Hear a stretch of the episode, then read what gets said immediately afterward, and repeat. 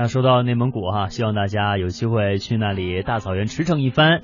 当然，随着旅游旺季的到来呢，内蒙古的呼伦贝尔草原啊，也是吸引了不少全国各地的游客，带动了当地的租车市场。同时呢，自驾游增多，让加油站也排起了长队。那具体情况，我们来听一下央广记者金建军、呼伦贝尔台记者焦晶啊发来的报道。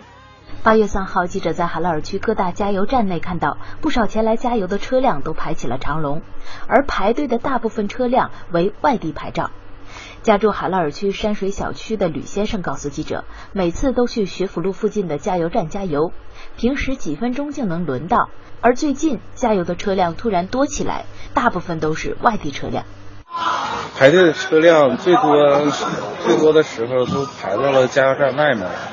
等半个小时才能加上油。记者又走访了海拉尔区建设大街、双拥广场附近和新区的几家加油站，发现各个加油站情况类似。加油站工作人员告诉记者，从七月份开始，来加油的车辆逐渐多起来，都是来呼伦贝尔旅游的外地自驾游车辆。大部分都是从海拉尔加油出发，嗯，去陈奇、满洲里。扎兰屯、额尔古纳方向，除了一般的那个外地车辆，现在还有许多那个房车车队统一来加油。随着自助游兴起，在海拉尔区租车的外地游客也越来越多。北京游客于先生一家来呼伦贝尔旅游，他特意租了一辆别克商务汽车，带亲友去看看草原、原始森林，感受呼伦贝尔的独特魅力。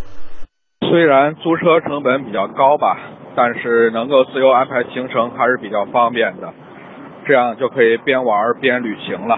记者从海拉尔区某汽车租赁公司了解到，他们车行的四十多辆车已经有九成被租出去了。外地游客出租车能占一大半吧，大部分也是去满洲里、额尔古纳、陈吉这些旅游点。本地出租车也有不少，年轻人比较多，一般都是有驾照没车，还有一部分是自己有车，然后亲戚朋友从外地旅游，但是人多，一辆车坐不下，所以呢，再到我们这里来租车。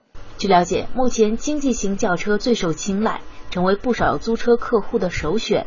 例如本田雅阁、现代悦动等比较受欢迎的轿车租车价格在每天三百元左右。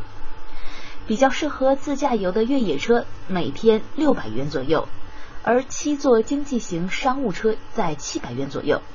另外，租车自驾游虽然方便快捷，但仍需要注意交通安全等问题。交警提醒，驾驶员租车时，除了确保车辆安全性，还必须了解清楚车辆准确信息。一旦出现准驾不符的情况，除了被交警部门重点盯防。面临罚款、扣分、拘留外，还要承担交通事故担责、商业保险拒赔等风险。